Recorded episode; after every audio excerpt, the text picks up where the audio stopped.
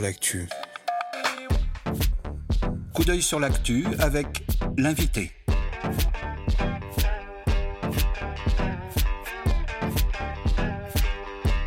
Coup d'œil sur l'actu avec l'invité. L'invité des regards. Et vous êtes toujours bien installé sur Radio Anthropocène. Et pour ce coup d'œil sur l'actu, nous avons le plaisir d'accueillir Jennifer Gallet, chef de la rubrique environnement et énergie du site The Conversation. Alors bonjour Jennifer Gallet. Bonjour. Alors c'est un plaisir euh, d'être en votre compagnie. Euh, nous vous recevons aujourd'hui dans le cadre du lancement de Sur la Terre, un podcast de l'AFP Radio en partenariat avec euh, The Conversation France. Et on aimerait revenir avec vous un petit peu sur les questions et motivations qui vous ont poussé à engager la réflexion sur cette thématique de l'Anthropocène. Oui, bien sûr. Alors, c'est un projet qui est un, projet euh, double. C'est-à-dire, c'est à la fois des podcasts euh, sur euh, l'espace de, l'AFP Audio et c'est aussi des textes inédits sur le site de The Conversation France. c'est un, projet que nous avons imaginé avec l'AFP Audio il y a de ça quelques mois. Euh, et puis il y a eu euh, aussi, euh, on a candidaté en fait à fonds, à, un soutien en fait qui est, qui est, qui est proposé par le The European Journalism Center qui propose en fait dans le cadre d'un programme qui s'appelle Solution Journalism Accelerator euh, de soutenir en fait des médias qui euh, explorent le journalisme de solution pour traiter de différentes thématiques. Et avec l'AFP euh, Audio, on s'est associé pour proposer en fait un regard sur la question de l'anthropocène et des limites planétaires en associant en fait bah, nos deux manières de, de traiter de cette question pour The Conversation d'une façon euh, académique avec les chercheurs et les chercheuses, et du côté de l'AFP Audio avec euh, du reportage, des interviews. Euh, et voilà, on va explorer en une dizaine de thématiques, ça va nous conduire jusqu'au printemps 2024, différents aspects de cette question que vous connaissez bien. Et alors, à ce titre, euh, Jennifer Gallet, vous parlez de, journalisme de solution.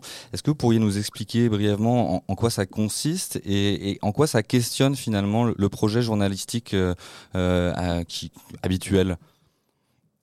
Alors, moi, je suis assez novice euh, dans, ce, dans ce domaine et c'était d'ailleurs euh, l'un des intérêts premiers de, de pouvoir candidater, c'est d'en savoir un peu plus et de mettre en pratique cette, ces nouvelles manières. Moi, j'avais une approche assez critique de, ce, de, de, cette, de cette méthode parce que, euh, comme beaucoup de gens, je m'imaginais quand j'entends solution, euh, quand on traite des questions environnementales et qu'on entend le mot solution, on a tendance un peu à hérisser le poil parce qu'on sait bien qu'il n'y a pas de solution magique à l'Anthropocène.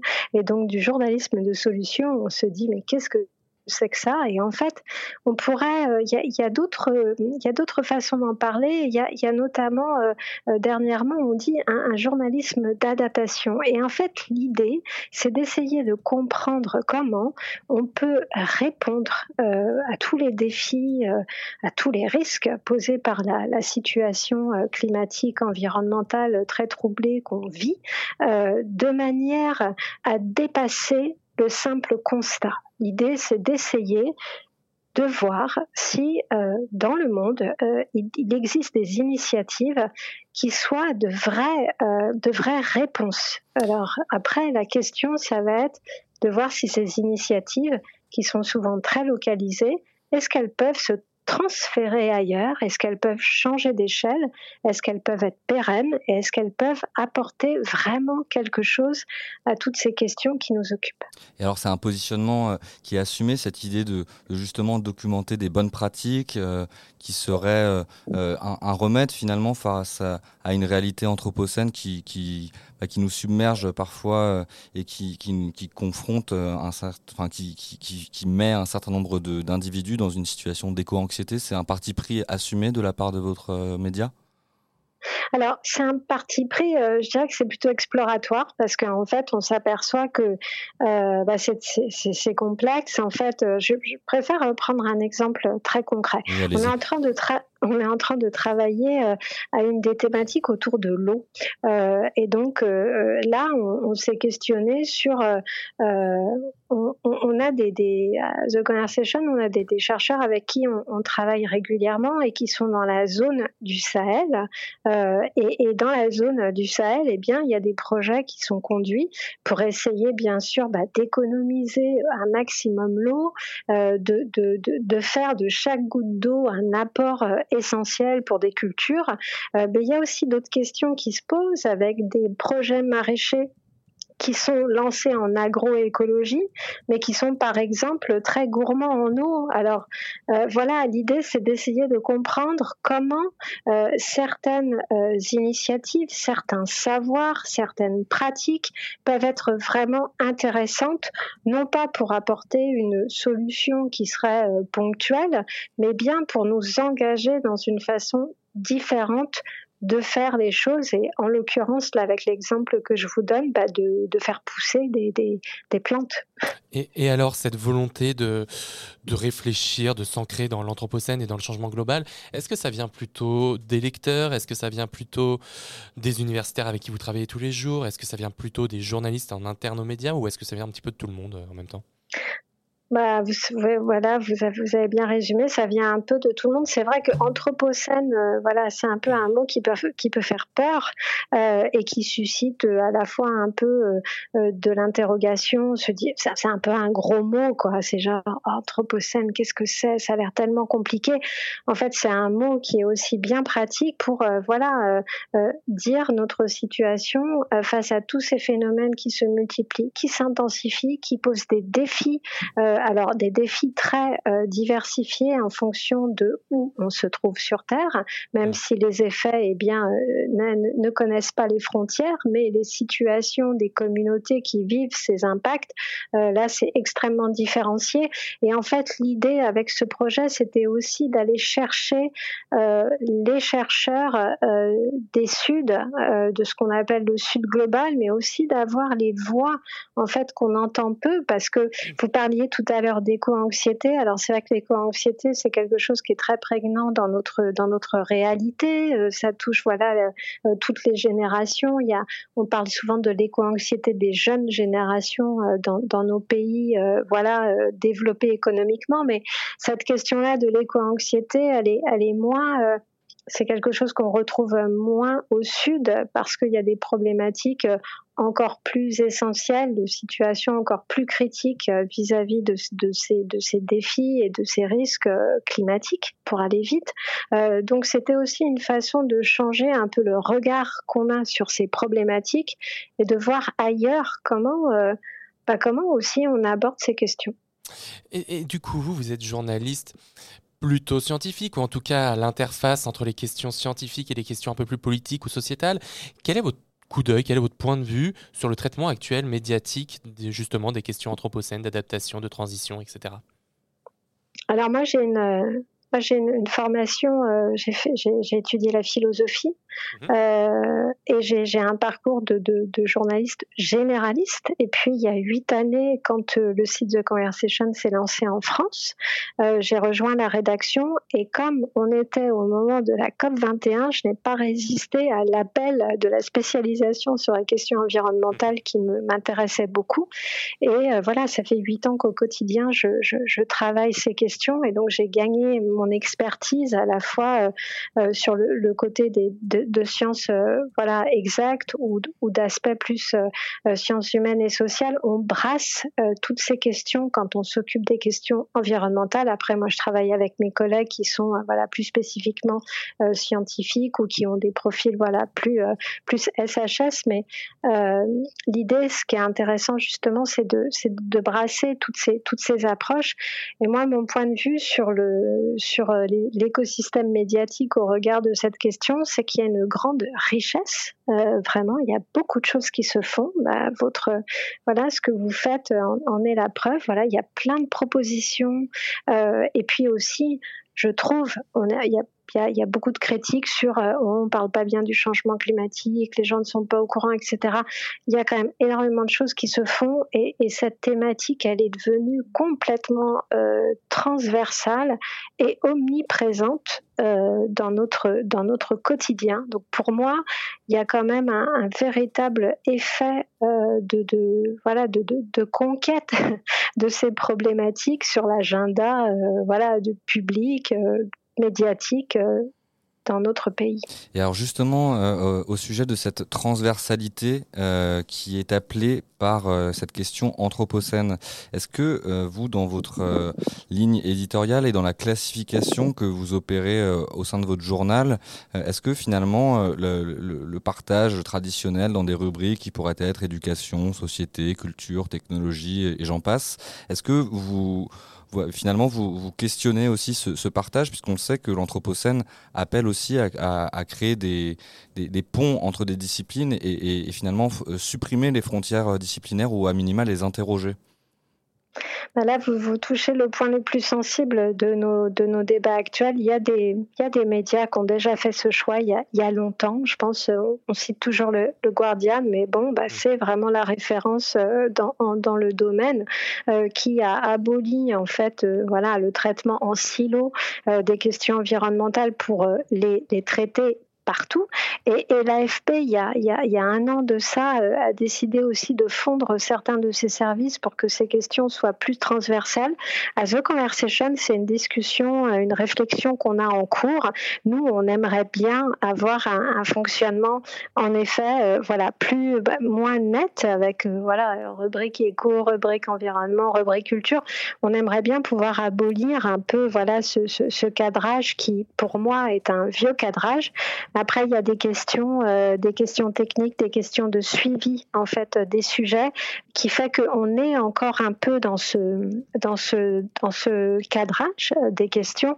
Néanmoins, on travaille de façon beaucoup plus euh, collective et euh, bah, les, les, les, questions environnementales, les sujets sur, sur, sur ces thématiques nous obligent à travailler de façon beaucoup plus collective. Donc ça, ça, travaille de l'intérieur, même s'il n'y a pas d'effet euh, euh, formel voilà, sur la répartition. Néanmoins, en, fabrique de, de, de, des contenus que nous nous préparons chaque jour, euh, on est on est poussé à travailler de façon beaucoup plus transversale et je pense que c'est une bonne chose. Oui, à ce titre, on peut penser parfois à, à des journaux et des médias qui euh, euh, dont les rubriques entre, je sais pas, je vais penser au Monde Planète qui va documenter de manière très précise et fine euh, les effets du changement climatique, quand d'autres rubriques euh, économiques vont soutenir une perspective de croissance plus ou moins verte et on peut sentir un certain décalage cognitif à, certains égards.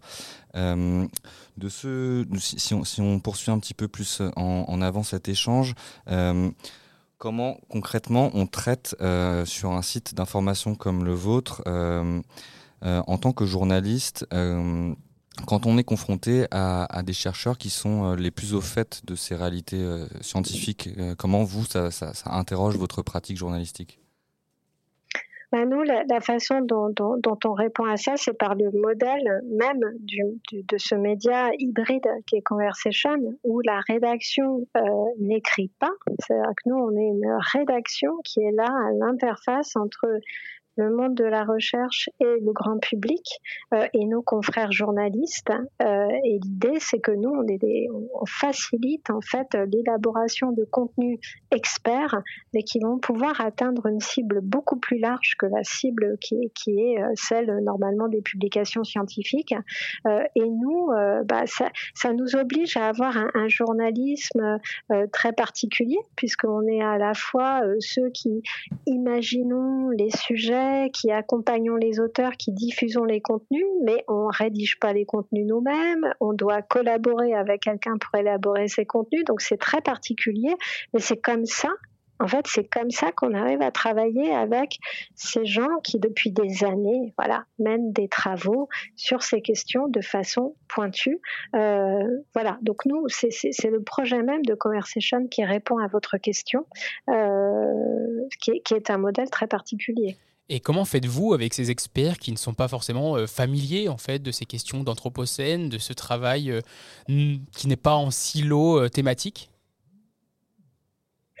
Alors comment est-ce qu'on fait avec eux? Bah, en fait, je pense qu'il y a déjà les gens qui, sont, parce que c'est sur une base de volontariat, donc euh, on peut pas, on va forcer personne à écrire, euh, voilà, un article parce que c'est du temps hein, euh, et qu'il faut être disponible. Et puis c'est une façon différente d'écrire et d'aborder les problématiques.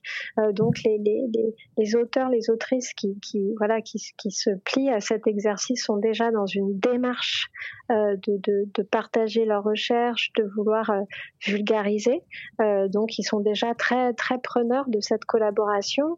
Euh, et puis, bah, moi, en fait, euh, c'est vrai que quand j'ai un papier, euh, vous disiez là tout à l'heure, euh, un papier, des contenus échos sur la croissance qui, qui voisinent avec des choses de constat beaucoup plus inquiétants sur l'état de notre monde. Eh bien, moi, si j'ai un papier, voilà, qui me parle du tourisme polaire, bah, je vais demander à l'auteur de, de, bien me, me signifier toutes les conséquences de ce développement sur euh, les écosystèmes locaux euh, si ça n'est pas fait dans, la version de base, c'est-à-dire c'est à moi de, de, signifier qu'on ne peut plus faire un papier qui serait aveugle à la question d'Anthropocène. Et alors peut-être une dernière question, euh, Jennifer. Concernant le, format original qui est, euh, et le choix que vous faites de, produire euh, des podcasts, qu'est-ce qui euh, finalement a motivé ce choix Et de notre côté, on ne saurait qu'être en accord avec celui-ci puisque nous sommes sur Radio Anthropocène. Évidemment, il n'y a pas de concurrents, mais que des collaborateurs à ce sujet. oui, c'est vrai, nous sommes des collaborateurs et j'en suis, suis ravie. Euh, mais en fait, il y, y, a deux choses. Il y a à la fois dans le cadre de ce projet qu'on conduit avec l'AFP Audio, qui produisent des, podcasts de façon euh, hyper journalistique avec les équipes de l'AFP, euh, les localiers qui peuvent aller sur le terrain faire du reportage.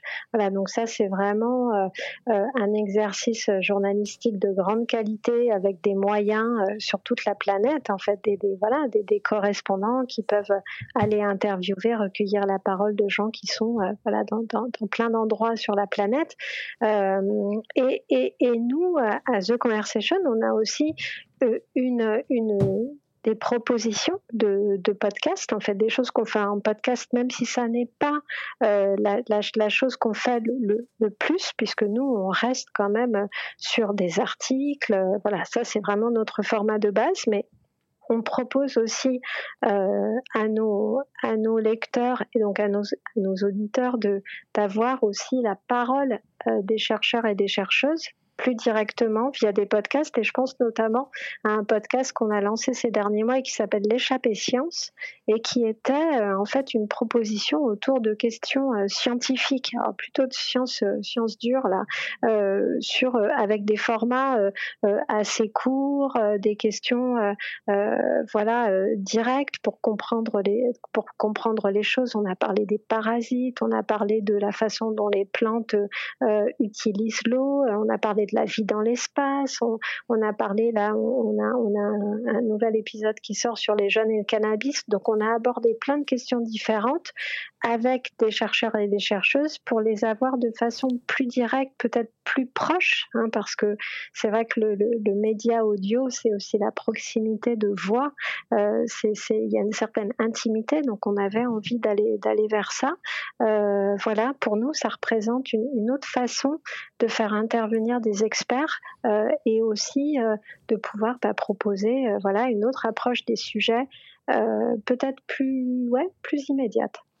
Eh bien, un grand merci pour, euh, pour votre participation, Jennifer Gallet, et on vous souhaite le meilleur pour le lancement de ce nouveau podcast euh, qui, je le rappelle, s'intitule Sur la Terre et qui est euh, co-construit avec l'AFP Radio. Et puis, je précise que vous êtes chef de la rubrique environnement et énergie du site The Conversation. À bientôt sur les ondes de Radio Anthropocène. Merci.